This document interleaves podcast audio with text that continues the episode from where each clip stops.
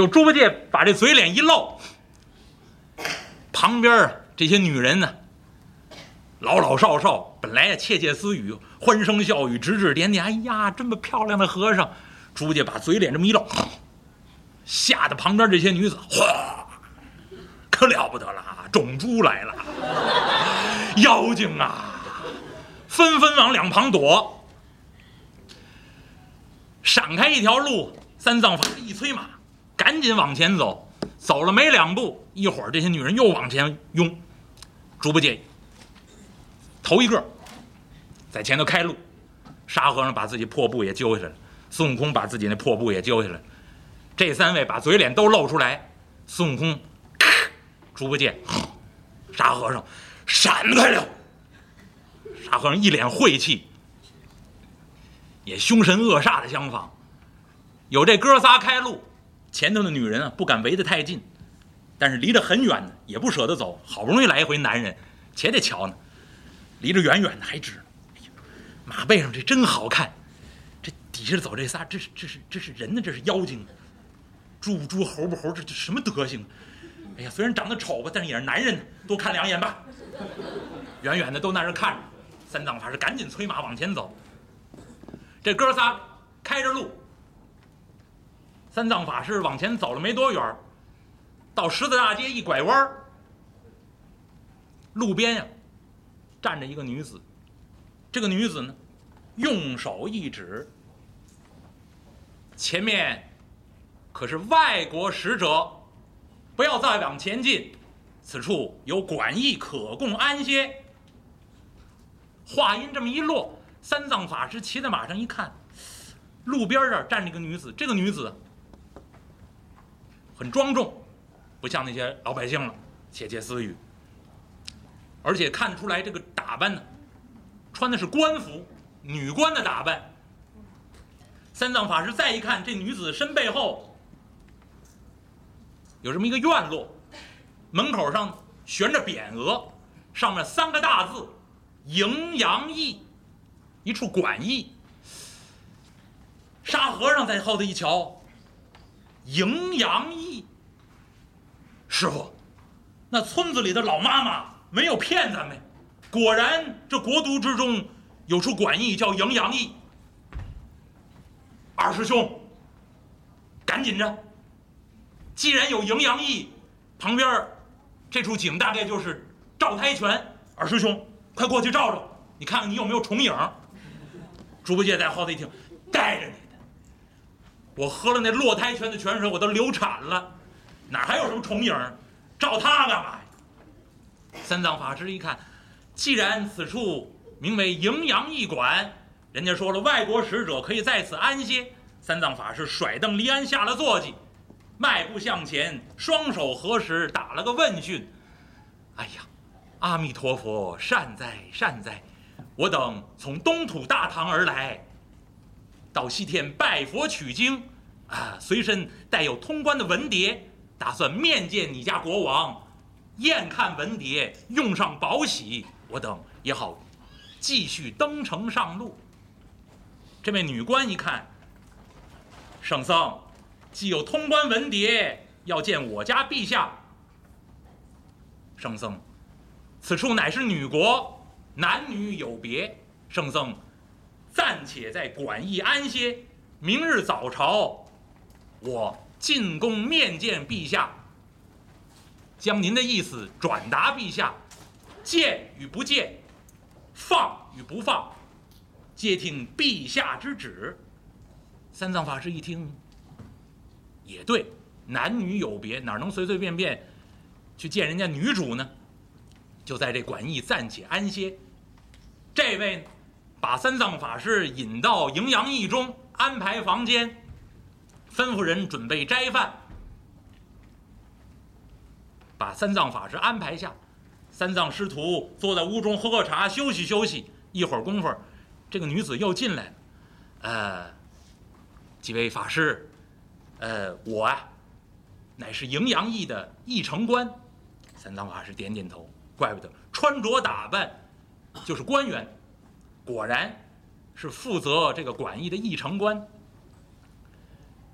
圣僧，您要是有通关文牒，您是交给我呢，还是等陛下传旨，宣您进宫，您直接交给陛下？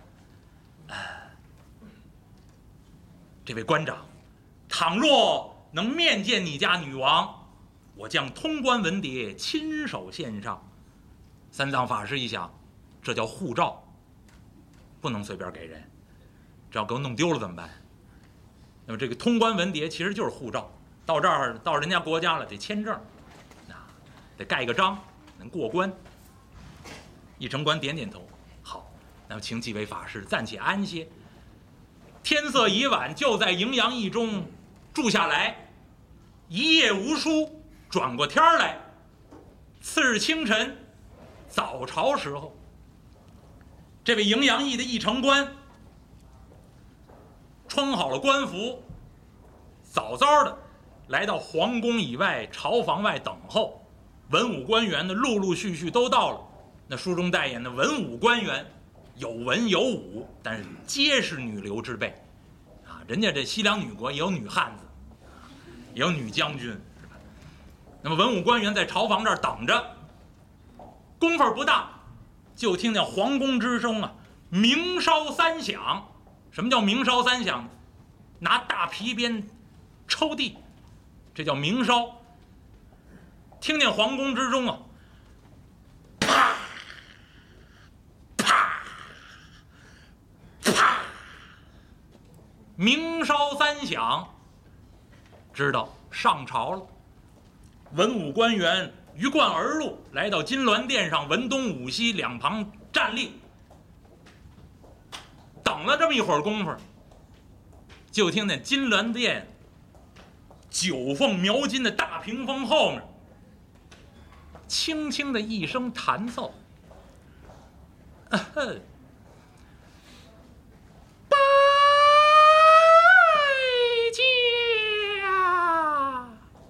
紧跟着，宫娥才女金锁提炉，对对成双，香烟袅袅，龙扇凤扇日月扇，对对成双，一对一对往外出。宫娥才女分列两边，紧跟着，环佩轻响，脚步声音。这位女主。从这九凤描金的大屏风后面转出来，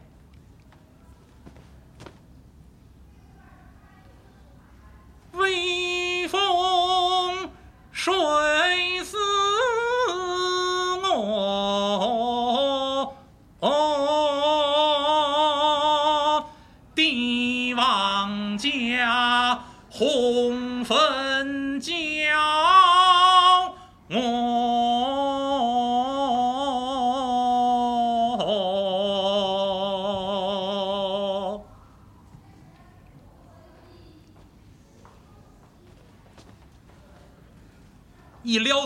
群，缓步登上金阶，来到龙书案后，居中而坐，看了看坐下文武重卿啊，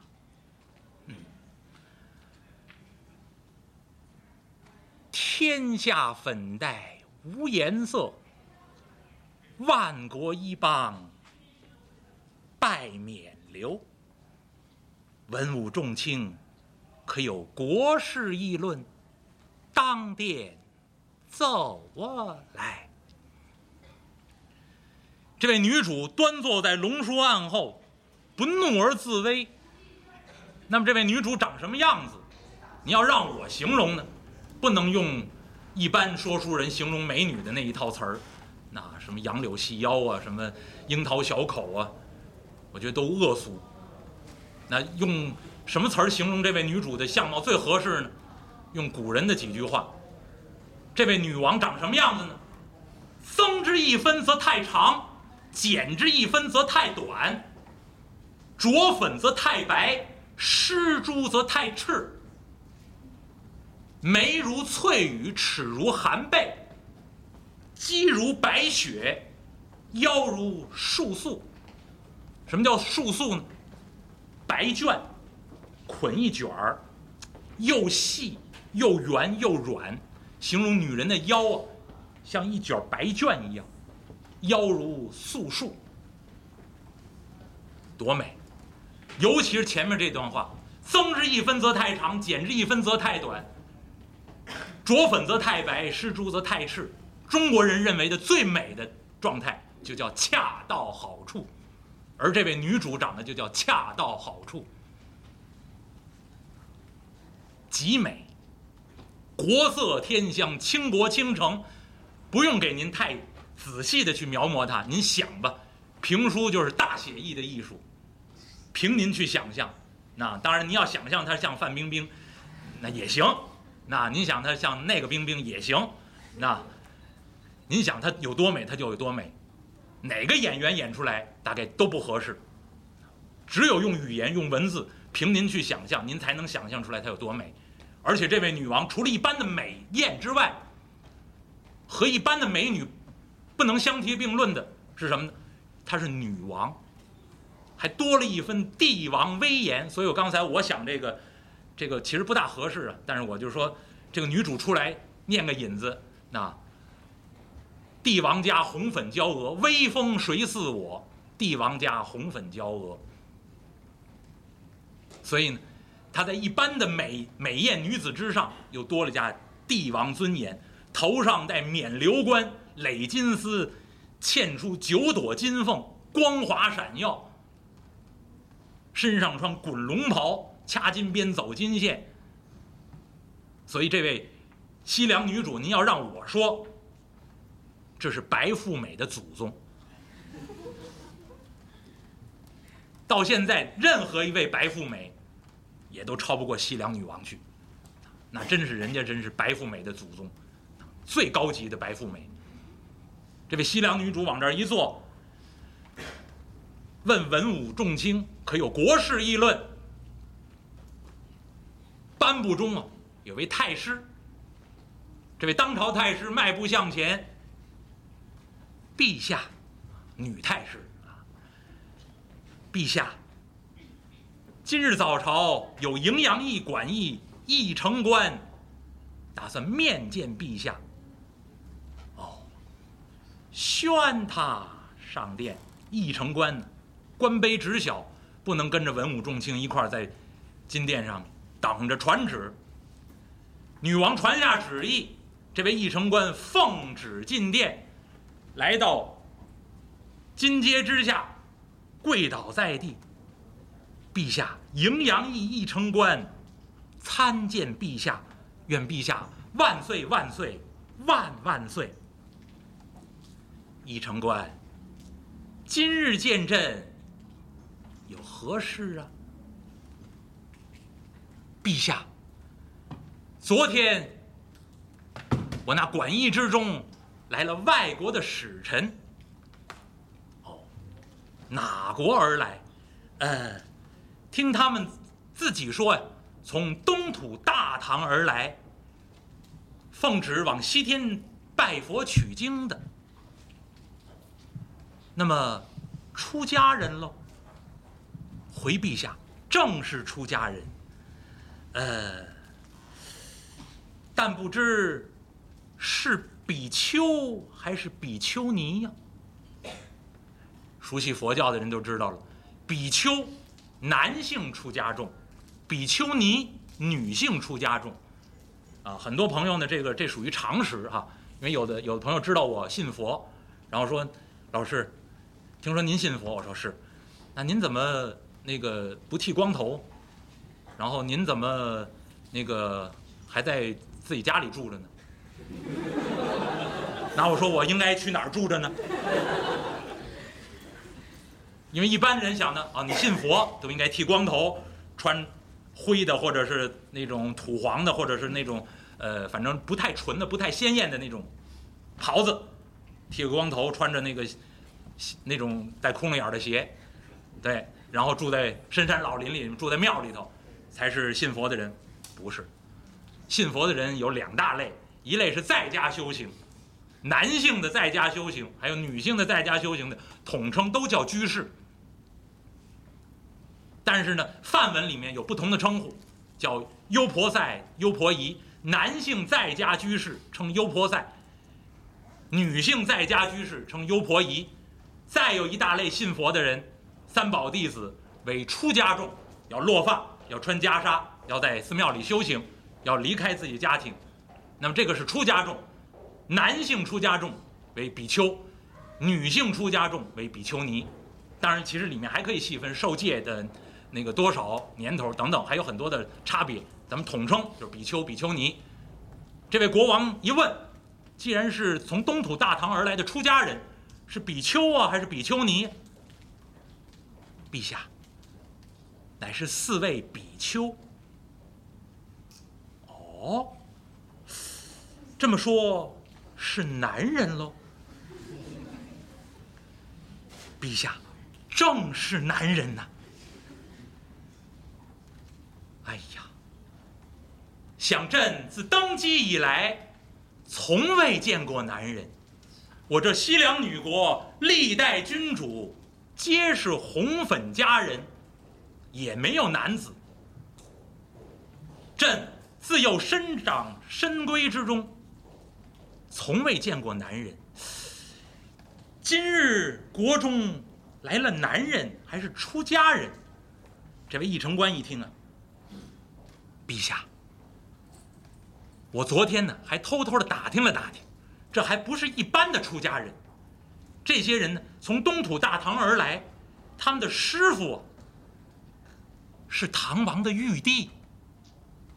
哦，女王一听，身份尊贵，大唐天子的弟弟到我国了。哎呀，这位女王一听，文武重卿。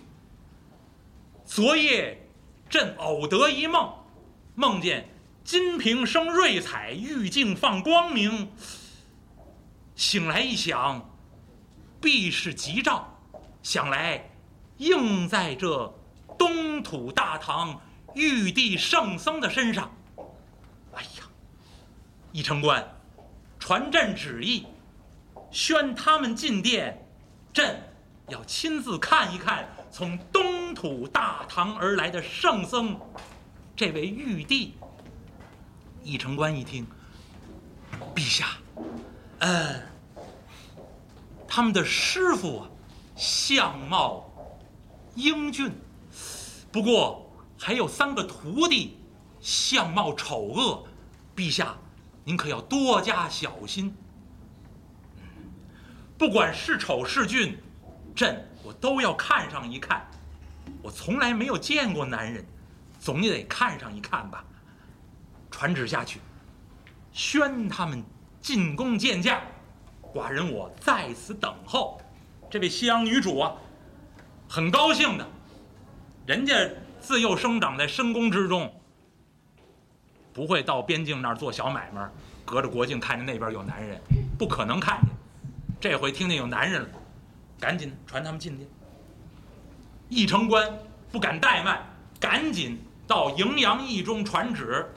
三藏法师从行囊之中换上袈裟，整理衣衫，特意叮嘱孙悟空师徒：“哥几个，你们几个穿戴整齐，不要多言乱语。到金殿之上，谨言慎行，低着头。”没有我的话，不准东张西望。八戒，尤其是你，一定要小心。哎，猪八戒一听，我到了这儿了，算是倒了霉了。想过瘾都过瘾不了了。猪八戒，整理整理自己衣裳。这哥几个，把僧袍掸一掸，跟着师傅，跟着这位义城官，离开荥阳驿，来到皇宫。义城官进去通禀。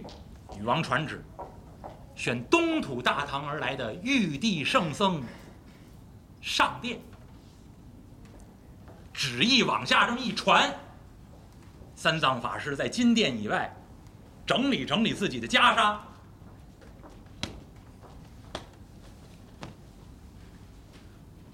迈步走上金殿。孙悟空、猪八戒、沙和尚，眼观鼻，鼻观口，口问心。不管东张西望，紧随在师傅身后，也进了金銮宝殿。三藏法师在前，三个徒弟在后。就三藏法师往金殿上这么一走，金殿两旁先是文武官员，女主高高在上，在金阶之上，龙书案后面坐着，他离着那金殿殿门还远。文武官员在两旁站立，这文武官员全是女人呢。三藏法师迈步往里这么一走，这些文武官员先看。呀这眼睛跟着三藏法师，一直目送三藏法师来到金阶之下。三藏法师双手合十，往上施礼，打了个问讯：“陛下，东土大唐唐王玉帝唐三藏奉旨西天取经，拜见陛下。”恭恭敬敬。行了个礼，再看这位西凉女主坐在龙书案后，三藏法师一步一步离自己越来越近，这位女王啊，盯着三藏法师，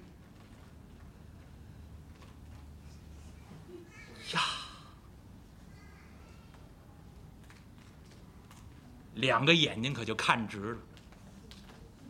本来坐在龙书案后。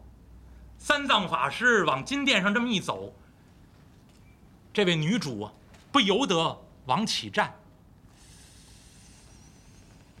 眼睛一直跟着三藏法师来到金阶之下。三藏法师双手合十打问讯，冲自己行礼。这位女王捏呆呆发愣，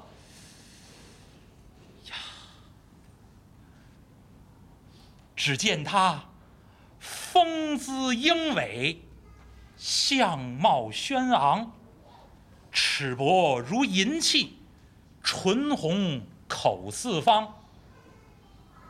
顶平额阔天苍满，目秀眉清地阁方。